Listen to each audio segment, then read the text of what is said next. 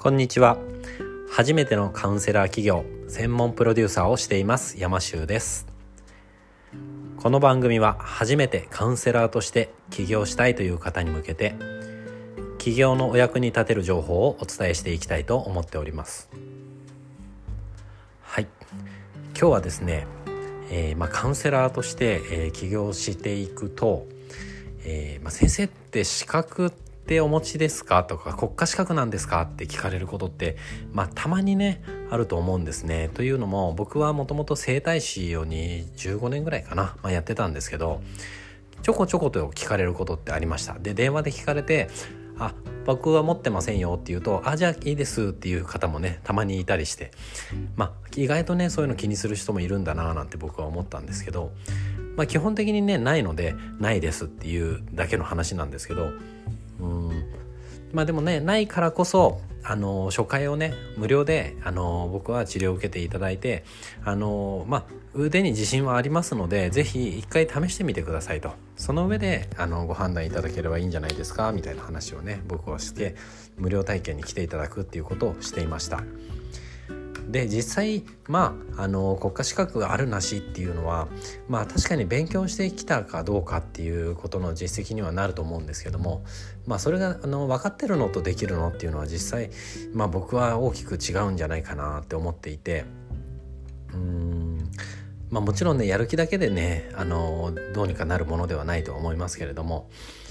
実際はその経験値っていうのがね大きくものを言ってくるんじゃないかなと僕は思っているのであまり、まあ、僕自身はね資格に特にこだわらないですね学歴とか。だからその辺はあの聞かれたらしっかりとあ僕はないですけど自信はありますよってはっきり言います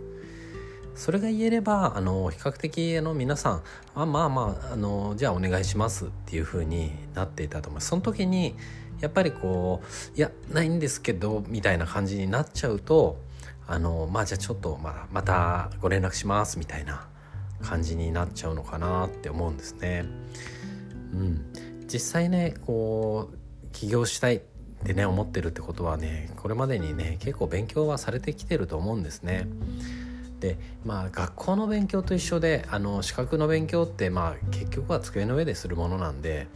まあ、僕は実践でそれが役に立つ立たないかっていうとうん、まあ、結構微妙かなって思ってます。なのでやっぱり実践経験がものを言うんじゃないかなって思ってるのでいかにこう実践を積むかそれがねすごく大切だと思います。まあ、実際ね資格持ってる方っていうのは実経験値っていうのも非常に高いので優秀な方多いっていうのも事実です。それはねあのー、まあ持ってない僕からすれば羨ましいところではありますね。あとはやっぱ公的機関で働きたいとかやっぱり企業なんかで働きたいっていうカウンセラーとしてね働きたいっていう方はやっぱり国家資格ないと難しいですね。よっぽどのね実績ないと難しいと思います。結構ね有名なカウンセラーさんとしてね名を馳せてる方でも国家資格とかは持ってないですよなんて方はね実際たくさんいて。まあ、そういう方も時々ねそういうあの人は国家資格持ってないよなんて誹謗中傷されたなんていう話もねしてますけどまあ別にそんなに気にしなきゃいいんじゃないですかね。うん